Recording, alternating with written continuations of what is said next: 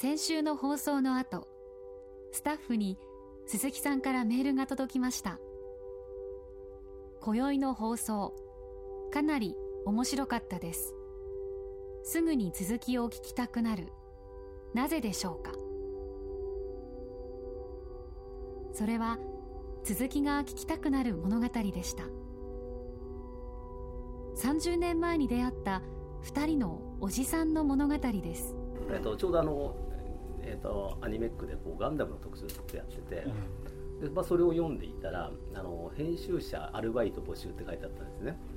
でこれ編集、まあ、当時大学生だったんですけどあの暇だったもんでちょっとそういうところ応募してみようかと。でそこに高橋さんが、えー、営業部長としていらっしゃったんです。一人はアニメとレイ・ブラッドベリーが大好きなどこにでもいそうな大学生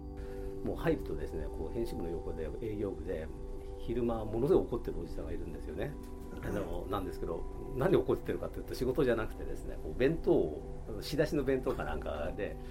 虫が入ったって言って業者を呼んでめちゃめちゃ怒ってる人がいて。私はだからいやいや高橋さん。です。いや私は初対面がそれだったんでもうめっちゃ怖い人だ もう一人はその大学生がアルバイトをしていたアニメ関連のグッズや雑誌を作る会社にいた。どこにでもいそうな営業部長。大体来る人は好きで、ええ、他に行く場所がないから まあそう黙ってくるって今だったらこう、あの頃って行く場所ないなかったですね。ですよね。私ももしあったら井上さんだったらもっとちゃんともっとちゃんとしたらおかしいですけどいやいや。多分ちゃんとしたところに行ってたと思うんですけど多分あの頃の我々の会社にこうみんなこれ来てもらったっていうのは多分他にやってるところがななかったからもう集まってきたって感じですよね。でも30年という長い時間が経って2人はどこにでもいる人じゃないことが分かってくる。そんな物語です。多分あのアニメージ編集部なんかもそうだそれだ懐かしい。そうだと思うんですけどあのなんていうのこうたまり場みたいになるんですよね。そうですね、うん、大学生とかあのマニアが。なんかフラッとやってきてそこでなんかなぜかないいるとかねいつも、うん、でなんかこう仕事らしきものをしてるとか。角川書店の社長井上慎一郎さん。だからどこからどこまでが仕事でどこからどこまでがクラブ活動みたいなのか分かんなくて、うん、でその中でわーわー言いながらこれいいんじゃないみたいなものを作っちゃう、アニメイトの社長高橋豊さん。3畳ぐらいの、うん、もうアルミサッシじゃなくて木造のガラガラガラってドア、うん、で木造のアパートだったんですよ。それがまああれよあれよでヤマトガンダムでで10階建てのビルになっちゃって、えー、その頃からちょっと不動産に投資したりとかちょっと路線が変わってきたんで、うん、でまあ もうすでに83年ぐらいから高橋さんはそのラポートから独立しようとしてたんです、うん、でその下準備を言おうとしてて、うん、であの新宿にあのアニメックと店があったんですけど、それと対抗するような店を池袋のアニメイト大店ですね1号店ですね、うん、私がその アニメックからニュータイプに行こうかと思ったきっかけも実は高橋さんなんですけれどもですからそうやって営業部もそうやってアニメイトになって、うん、もうみんなそれこそやっぱりもうみんな自分の居所を探して必死な感じでしたね、ジブリ汗まみれ。今週も先週に引き続き12月10日に刊行されたジブリの雑誌「熱風」に掲載された対談の模様をお届けします。批評家で編集者の大塚英二さんの司会で行われたこの対談のテーマはなぜどこもかしこも不況のさなか。角川書店とアニメートは好調なのか。地方に行ったりすると、えー、そうすると地方の読者なんかと話してると書店イコールアニメートみたいな、えー、そのくらいの感じがあるじゃないですか、えー、うん、ああいうふうにその地方にこうどんどん店舗展開していくっていうのが僕は面白いなと思ったんですよ。うん割とこう都会集中どう考えたってマニアは都会に集中してるんだけれどもでもアニメートっていうのは地方をきちんと抑えていてむしろ地方の方がそういう若い子に占めるマニアの比率みたいなものがね高い印象があるんですよね。うん、やっぱり喜んでくれるんですよものすごく。で、もうだんだんだんだん本屋がなくなってくるんでせめてまあアニメートの場合は本屋っ単独では無理でもグッズとかなんかいろいろセットだからまあとりあえずはなんとかこう地方でもやっていけるんでとりあえず地方には全部出してあげたいなみたいなのがあってそれはちょっと最初にうちの会社の合言葉にしちゃったんですよ。とにかくみんな出そうよ、でオープンするとね本当に喜んでるんですよ。あのもううちにこっちに来てくれたみたいな。なんか哲学なんですね、漫画で申し訳ないんですけどこの物語の第2章の舞台は1980年代徳間書店の2階。そして物語には名悪役が登場します。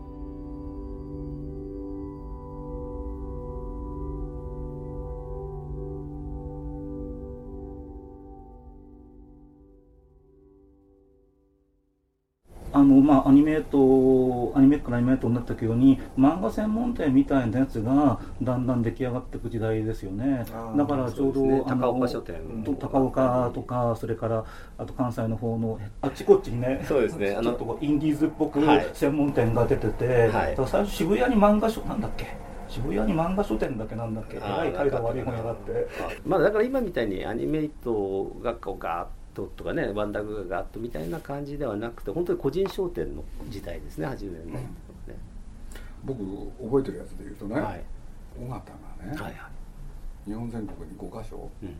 アニメージュっていう本屋さん作ったんですよね。え？ー、作りましたっけ？広島とかね、あの仙台とか。これ早いんですよね。え、それいつ頃ですか？だから、僕今ちょっと正確なこと言えないけれど、80年ぐらいじゃないかな。早いですねそれ。そうですかそりゃいやだからいや今聞いててね尾形ってやっぱりすごかったな尾形さん本当にあそう思いますそうですね。だから多分最初は山師みたいなって言い方ある人 山師みたいな人があちこちにいて、それでなんか本能的に手出していくわけじゃないですか。それはその海野さんって方だったりあとあちこちの多分エロ本屋系のなんかちょうど白夜書房で漫画の森っていうのをその子作るんですよ。それは、えー、あの、えー、あの要するに大人の持ち屋さんを白夜書房が持ってて潰れるんでなんとかしろって言われてで漫画専門店出せばどうにかなるって企画書を書いてそんで押口っていうやつがいて、あの観光堂って本屋の彼も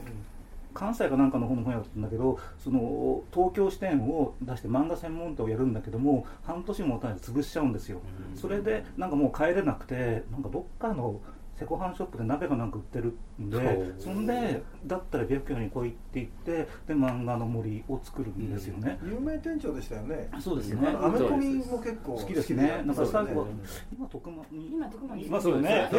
徳間で営業営業とかやってますよね。そうです。そうなんですよ。なんかもうそういう人たちが最初にいて尾形さんは徳間っていう会社にいたけど完全にその山師系ですよね。僕今思い出したけれど尾形の名誉の一つで言うとね平井和正に初めて活字を書かせたのは尾形ですね。そうですか。あでも最初はでも確かに SF 作家です。けどあのアニメのあのそれこそ設定交渉とかね。エイトマン。とかね、で大昔にね、はい、初めて小説書かせるんですよ。あそうです、ね、僕はシナリオしか書けないっていう彼に、うんはいはい、でそれが現場体制行くんだもんね。私はだから現場の前だとね。サイボーグブルースとか大好きでしたけど、あそうですか。それは尊敬するとんでもない人なんですよ、ね、今のアニメージュの総監督僕はもう忘れもしない。とにかく大型編集長でしょ、うん、これであのいわゆる台割り目次はね僕が作るでしょ。その文句言わないわけですよ、これ入れてくれたなあれ入れてくれたの。これでね僕はねこの音が本当に見事だなと思ったのは本ができるまで原稿を読まなかったこと。要するに任せたら任せちゃうんですよ、うん、あれはすごかった、ね、これで本ができた後ちょっとだけ言いに来るんですよ、うん、読んで。だから人によく任せるっていうけどねあれだけ任せた人はいない。私の印象はもうバーンと思いついてで思いついたらあと鈴木さんやっとく。で時間伸びちゃうみたいなそんないいそうそうそうそう。毎日夕方6時にはいなかったからで 書いてありましたよね。私は時々呼ばれて行ってあのねガチャンと机閉めてでなんかタバコなんか出して面相のタバコでしたね。ストンと閉めてでどうしようなんて言ってもう申し訳ないなと。そうそうそう。申し訳ないなって思ってますよだって毎週月曜日の朝何やってるかっていうと今週はね月曜日から土曜日まで誰と毎日歌を歌うかのね電話してんだもん。ちゃんと1週間埋めるわけです。そうそうそうでもね私の頃しょっちゅう電話かかってきてですねあのもうニュータイプ移ってからなんですけど「いや井上君ちょっとこれが新宿で飯食おうよ」っつって行くんですよ。そうするといやーファイブスターストーリーズをさ台湾で出させてくれないかな えーみたいな。もうすごい人だったんですよ。もうねもう直球なんですよねそう直球。あんまりいろんなこと考えないで思ってることそのまま。のバシですねだから多分その時にはもう徳間辞められてそんであれですよね。そうですあのそれこそ高橋さんのところとかバンプレからお金引き出してそんで台湾で漫画雑誌作るっていうふうに決めて、うん、そんで僕のとこに電話してきて「お前前編集長やるんだよなとかって。すごいっすねそれ一番付き合ったんじゃないですか、えー、あの高橋さんね俺はあの七輪に、はい、あのねあの餅を、はい、七輪に炭を起こして餅焼くのが一番好きなんだよみたいな。いや本当にそうなんですよ。ね。であとねシランっていうあの紫のランっていうのがお好きで、で私にあの「シランの鉢やるから」って言ってもらったらもうボロボロのひび割れた ただ一応苗は入ってたんですいいな。人にくれるのにこんなのみたいな小松さんらしいなと思って。で今私の部屋の前びっちりその知らん。へえこんななってますけどねすごい、そうだ。からあれ小松さんから受け継いだちょっとこれはもうかなり広くなっちゃってました、い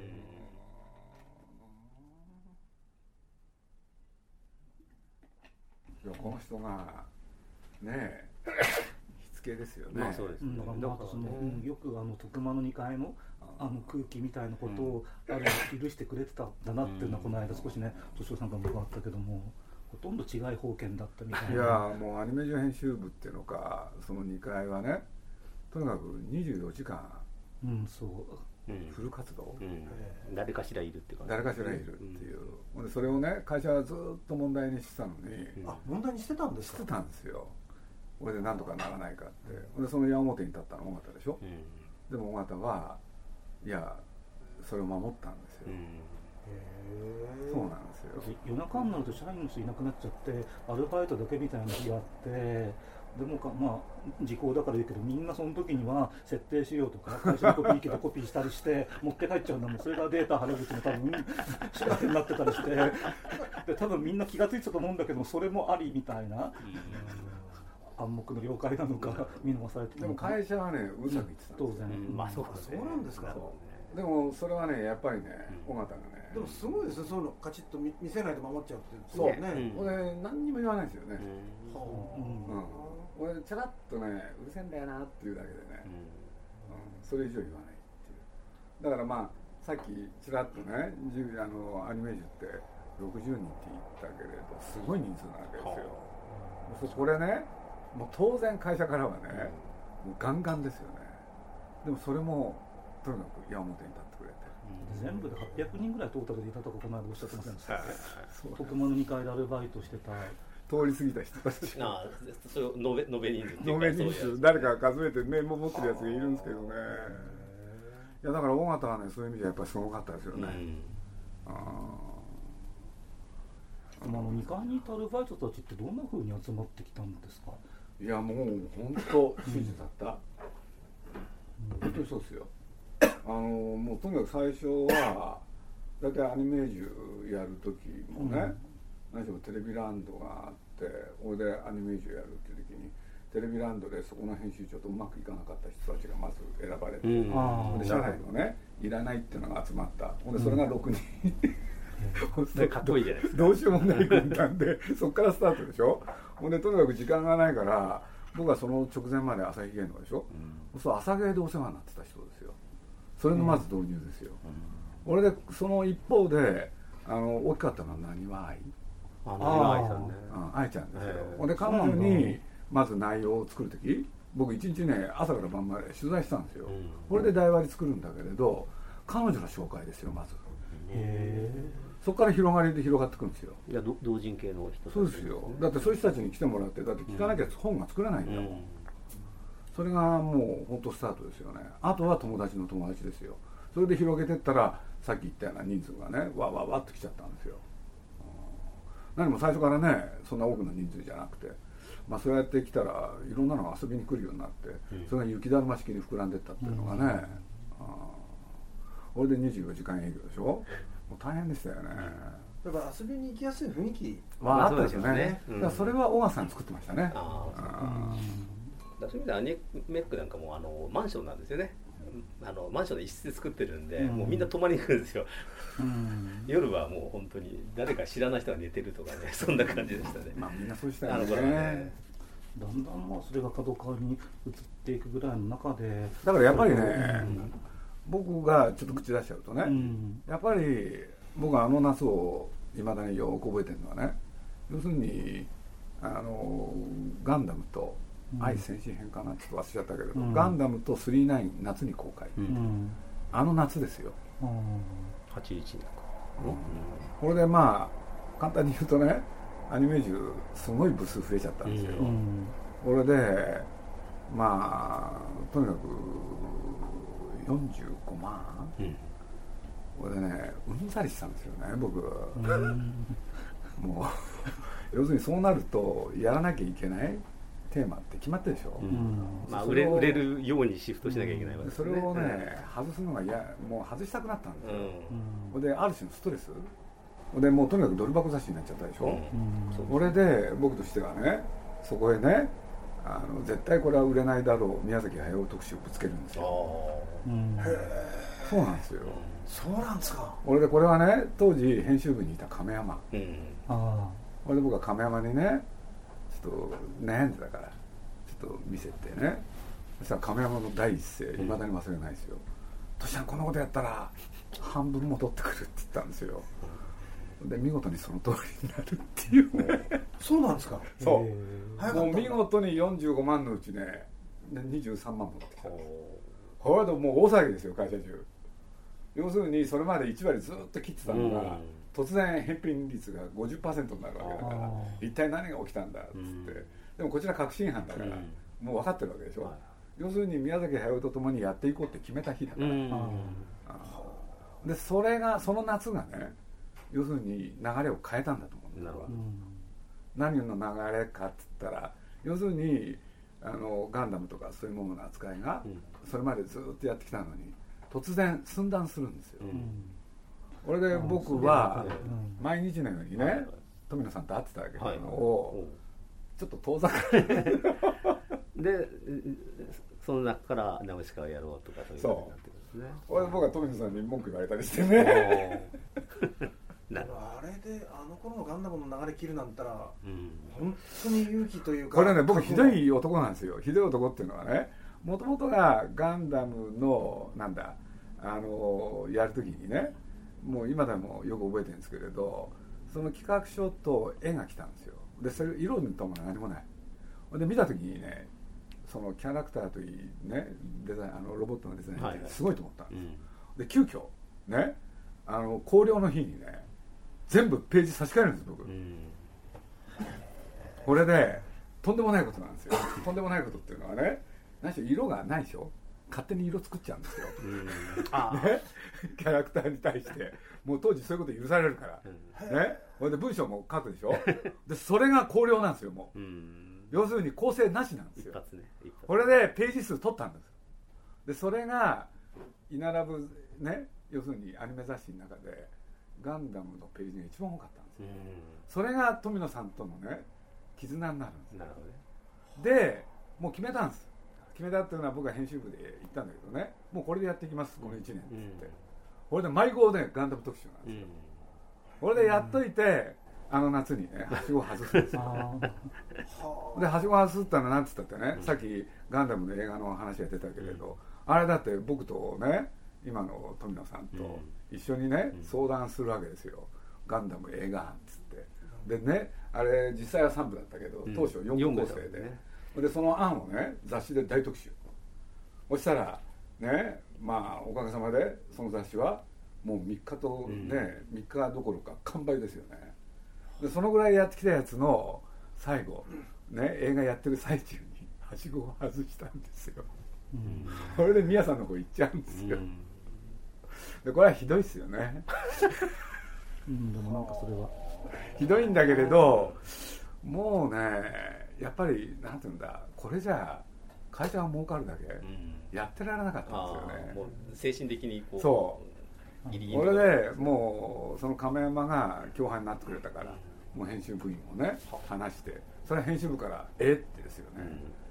だって宮崎駿のことなんか誰も知らないんだもん。でこれで特集して何が起こるのって。でとにかく関東特集24ページ、いきなりなんですよ。どんなことをやったいや宮崎駿がねどういうものを作ってきて、うん、その人となりそして自作を語る。コナンとコナンだもう全部ですよ。で大特集なんですよでこれがねまあやっぱりね僕はそういう自分で雑誌やってみてある程度覚悟したけどねもう一回そういうことやるともう20万しか売れない。ああまあそうね。そう。部数が下がってくるんですよそうなんですかあのね雑誌ってのはそうそういうもんだって私もテレビ中に入ってから教えられましたけど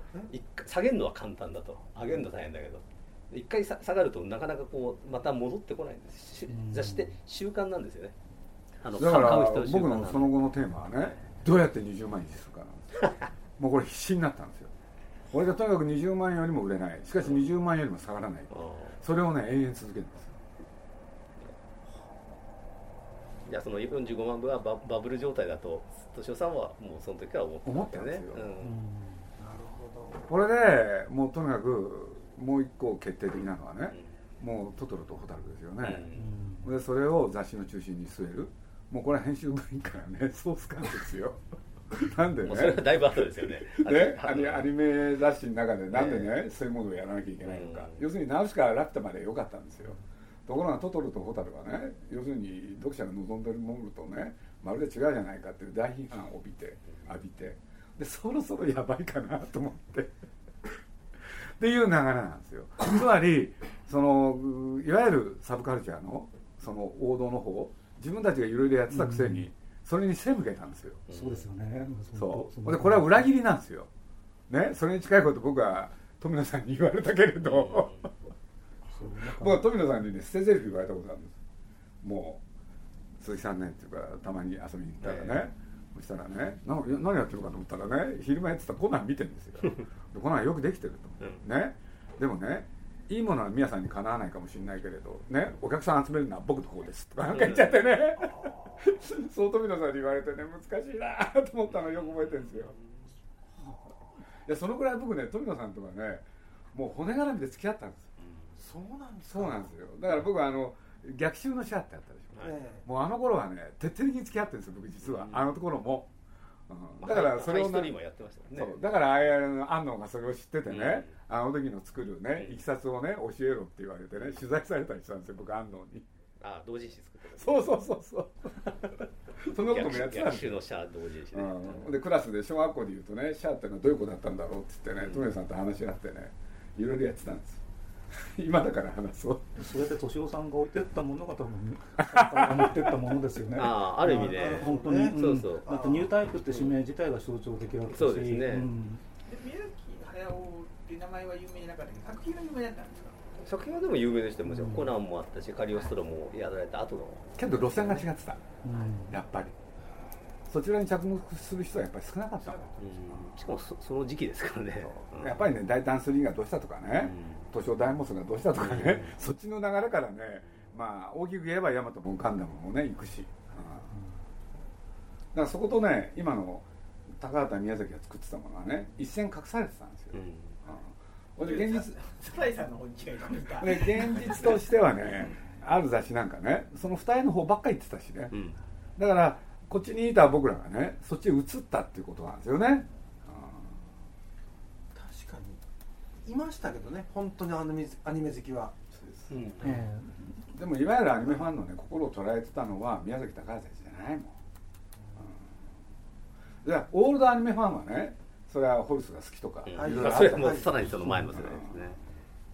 直市かとかのファンはすごくたような、うん、だからだから敏夫さんがそのシフトした後で「ナウシカ」が連載始まっ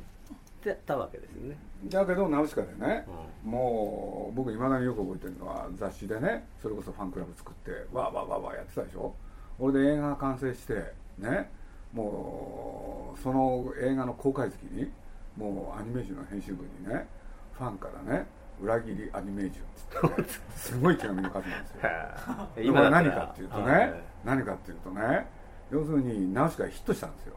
しかもね公開1週間は全くダメで、ね。1週間経ったとこからヒットし始めるんですよ、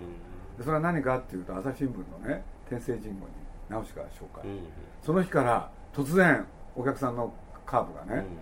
ギュッと上に登るんですよ。天聖人語で。そう。人語ってそんな力があったんですよ。昔はそうでしょうけど、これでそれを見た知ったファンたちが、ね裏切り行為っていうね要するに市民権を得たものには興味なかったんですよがさっきのことと関係あるまあそうですね。だから朝日新聞に論じられたらサブカルチャーおしまいみたいな、そう、まあ、そんな空気がメインするのか。メインカルチャーになろうとしただ今だって炎上ですよね。そう。もう大炎上ですよ。だって当時だって。だから僕本当ね僕高橋さんのことは生涯忘れないのはね、もうとにかくナウシカの時それは僕バンダイさんとかねいろいろお付き合いあったでしょ？で映画やる作る方はまあ作る、はい、俺で多分グッズとかね、うん、おもちゃとかそういうのも必要だと思って、うん、ほんでいろいろお話ししてみたんですよ、はい、誰も作ってくれないんですよね。これびっくりしたんですよ僕。はいや要するにそれはそうだと思うので自分たちで企画したものじゃなくて後付けで持ってくるものってよっぽどヒットしてないととはいえ僕ね、バンダイさんにはいろいろね、こっちゃなんですけれど、ねえ。ー、ね、ガンプラブームとかいろいろ僕協力してたはずなんですよ。だから絶対に、ね、音楽帰ってくると思って、あの帰ってくると思ったら冷たくて、でその時にねあの今のナウシカのいろんなもの、はい、ね、ステーショナリーその他、うん、全部作ってくれたのかな。いやいやでもここにその本当に一途に拙者に応援してもらいましたね、えー、いやもうびっくりした、はい、高橋さんが何の検討もしないで 何の検証もしないでいやでも、まあ、忘れない、まあ、でも敏夫さんそう言うけどやっぱりあの後も徳間さんでほら信濃の旅とかあのそれこそアニメ自分子でいろいろ出されたじゃないですか。だからやっぱりあある種のあのなんていうの本当のアニメ好きの人はねそういう心を持ったままいてそういう人がやっぱりその何アニメイトに買いに行ったんじゃないですか 今は逆にねその後はトトロのぬいぐるみとかがメインのねなっちゃったりしましたけどその頃はまだそういうところまでは行ってなかったわけでしょ、うん、いやでもガンダムをバッサリっていうのはちょっと衝撃的でしたね。敏夫さんはそういう、まあ、当時もオタクとかもいう言葉はなかったけどそういうお客さん自体をどこかでへきへきしてたんですか？じゃないですよね。いやそういうだって一緒にやってる人たちがそうしょまず、うん、でその人たちと日常、うん。まあ大塚君そばで見ててどう思ったか、だって毎日ね一緒にいるでしょ？だから。一緒にいてご飯も一緒に食ってるわけですよ、僕だって買い出しばっかり言ってたんだもん、だからもう今だから言うとそのお金をね会社が出してくれなくてね 僕バイトしまくってたんですよ実は。大変だったんですよ。でそれはいいんだけれどねやっぱりね宮崎駿との出あそれがやっぱり強力だったんですかね。強烈だったんですよ。俺で会ったその日から何しろ毎日会うようになっちゃって。そうするともう他にね時間が割けなくなるんですよ。どんな強烈だったんですか？だって会って取材に行ったら取材に応じてくれないわけですよ。うん本当に頭きたんですよね。これはねあれだよ。敏夫さん本当の意味でのハンター型の漁師 型の編集者ですよ。あの編集者もいっぱいいろんなタイプ農民型もいるしね。あの商人的なタイプもいるし文学者的なタイプもいるけど敏夫さんね間違いなくねあれですよ。振り向かない相手を振り向かせて、ええ、自分自分のものにしないで気が済まないタイプです。だからもう隣の席へねもう今のカリオストロを作ってたんだけれど机持ってきてね座り込んで「なんすか?」って言うからね知らん顔してとにかく口聞くまで待ってよ。うん。やっぱりでもねそこになんか火つけるものがあったんですね。頭にきたんですよ、うん、本当に腹立ったんですよね。ひどいこと言われてね。こうあんたみたいあんたが作ってるんだ写真にね、コメントなんか出したくないよって。言われて、うん、あれ頭にくるでしょ？いやとなるとでもコメントを出させないと気が済まなくなるでしょ？もう完全なハンターですからねでもそれはハンティングしちゃったわけですね。でそれが計りにかけられるから、うん、そうもう宮さんの方行かざるを得なくなっちゃうね。まあ、宮崎さんもそういうタイプだったと。で僕はね自分のことで言うとねあんまり喋るとあれだけれど、雑誌作る 雑誌作るためのね雑誌作るための条件って僕あると思ったんですよ、はいはい、でそれは何かっつったらね多くの映画評論家の人もそうだけどねいろんな人と当分に付き合わなきゃいけないでしょ、うん、ところが気が付いたら、うん、高畑宮崎でねガチガチになっちゃったわけですよ、うん、もうこれ以上体がそう。そうするとねそれを選択して雑誌は作っていけない、だって他の人と付き合えなくなっちゃったんだもん、えー、それでねだんだん雑誌もそうなってく。だからある種のね雑誌も私物化してったわけですよ、これでみんなから文句言われてこれ当たり前だなと思ってそういう選択があったから逆に富野さんとか私がああいう時間が増えたわけですよね。で徐々に。で富野さんもきっとよよりそこに火をつけたんだね。でもある意味さそれがあったからニュータイプできる時にあの名前も OK もらえたしあのまあ、全部つながってますよこういう話は。で選択としてあの逆にニュータイプできる時はやっぱりあの富野さん中心になってあと長野守がまだ本当若手だったけどあのちょうどエルガイもやった人たちを、えっと、持ってこれたわけですよね、一緒にやろうよってやっぱりそういう選択の分かれ道はそこにあったわけですね。あるんですね。なんかさっきの編集部員が何十人もバッと行った話といやでもこれすごい誤解を呼ぶと思いますけどそんなに来ないですよ。いやこれね要するにみんなやってくれた人でしょ、ええ、でそれが僕はまあジブリ行っちゃうからって。で次から次へと角川へ行きます。いやいやいやそれは多分ね冗談。全く冗談。あのねこれは絶対ないだよ 本当なんだよ。じゃああのあえて見せますよ僕それ。そうやってやっていくとね、はい、あれって、まあ、何人か確かに言います、ね、ある日行ってみたら本当、うん、いないんだもん。いないね。すっごそっと抜けたんだよ。焼き鈴さんっていうのはじゃあアニメージュを崩壊させたわけです。だから自分で僕は苦しいんですよ。苦しいんです。そういう意味では角川の大後大後継者だから僕はその後ね人材もねあの渡辺とか小林とかねもう送り込んで一生懸命角川のために働いてたんです。よ僕は。小翔さんのおかげで。そういうでも今本当に特集の結論だからあの僕ねもう今だから言うと井上さんのところへね鍋が渡辺っていうのがね行くっていうんで鍋がねちょっとね演じた時にね僕条件つけろって言ったんですよ。で何かっつったらねその古林小林をつけろと。そしたらね井上さん否定するけれどあいつはダメだって言ってたんですよ。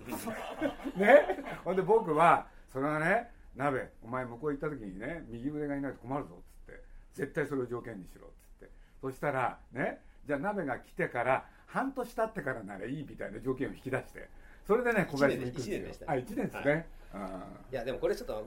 いいですか？まだ いや裏がいっぱいあるんですけど裏がいっぱいある。いやえっとね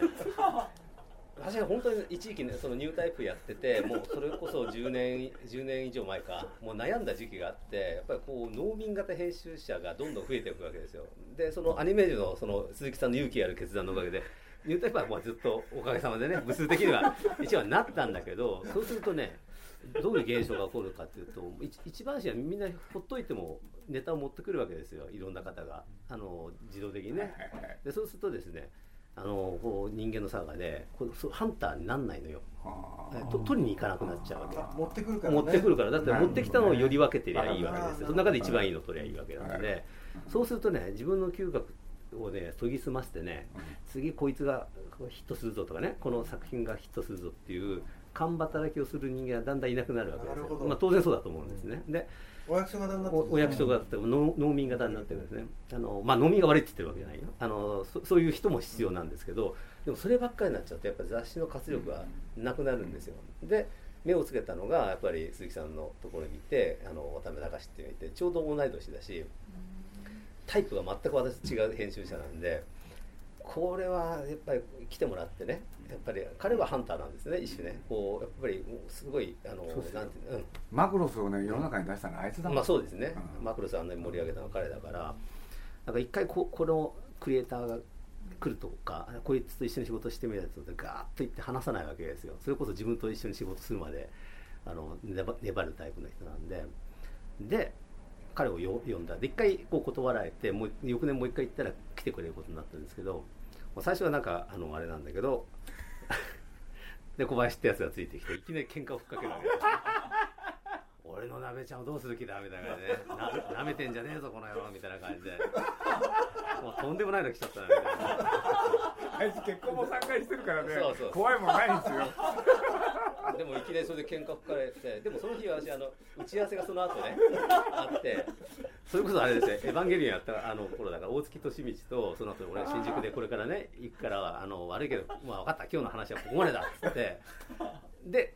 その別れたの。そしたら数時間後俺と大月が飲んでるといきなりその店に乱入してくるんですよ。でいきなり歌い始めてこいつらなんだと思ってでも面白いなと思って。あのあのやっぱりちょっと狩猟民族型なんですよそのやり方がね。あの当時のあのニュータイプ編集部にいないタイプだったんでこれちょっと逆にさっきの話じゃないけどこれは俺は入れないといかんなとマグマと敏夫さんの戦略に乗っか。っちゃって。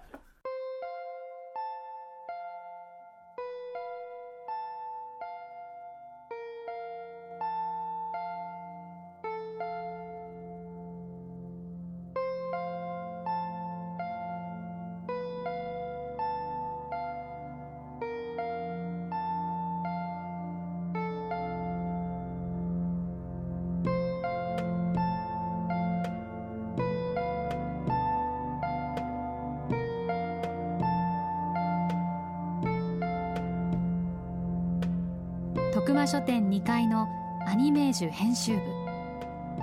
その自由な空気からさまざまなものが生まれました。でも今の日本に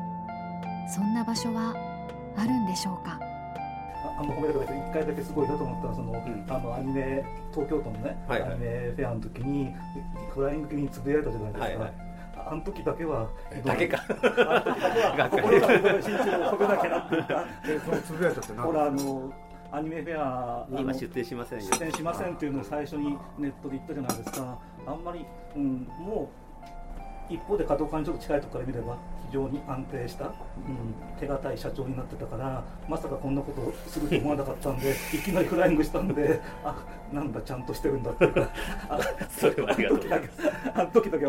偉そうだけど褒めなきゃなっていうぐらいにちょっと感動しましたけどね。だからそれは多分その辺の皮膚感覚みたいな、うん、井上慎一郎さんや高橋豊さんはそんな空気を求めて今アジアへ。物語は続いていきます。これ実は大塚さんと10年ぐらい前韓国行ったじゃないですか、はい、あの時に大塚さんがおっしゃった、うん、なんか将来パンアジアで漫画賞とかそういうのを作ったら面白いねっておっしゃったのが実はヒントになっていてですね。で今あの台湾を中心にあのライトノベルの中国語圏の賞を作ってるんですね。で去年えーと、去年じゃない、今度もう4回目の今募集が始まるんですけど最初の募集であの出版したあの台湾の女性のあの小説家の本を去年日本で出したり今後多分中国で出版するのから日本の出版漫画もだから向こうの人使うんでしょ？はい、あ持ってきました一応。東アジアだな、うん、だからなんかそういうのと一緒にやってるのが今楽しくてしょうがないというかですね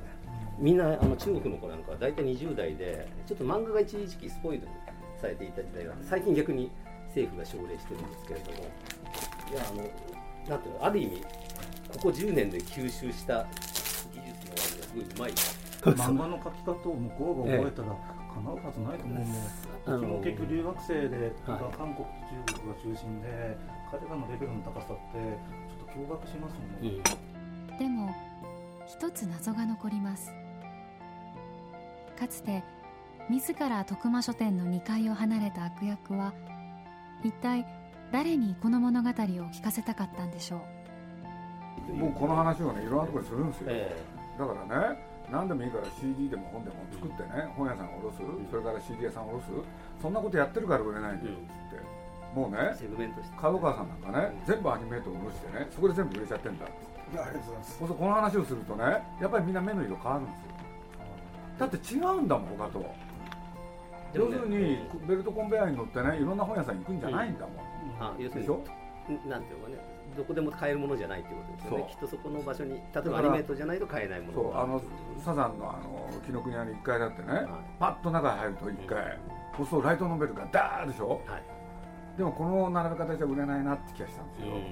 でしょ？それはちょっとコメント やっぱりアニメートにしなきゃいけないわけでしょ、それはねやっぱり真似してたってね。ね真似になってないもん。僕の目から見ると。本屋さんって、あの皆さんそれぞれこう今までの成功体験があるじゃないですか、うん、うちは成功体験がなかったから、うん、あの逆にこう徹底的にお客様に聞いてきたっていうのが良かったかもしれない、やっぱりお客と一緒に進化してきたっていう、えー、あの本のプロはうち一人もいなかったですから、えー、でもそれ大事ですよね。そうね物語にはもう一つの続きがあるのかもしれません。あなたが作りませんか？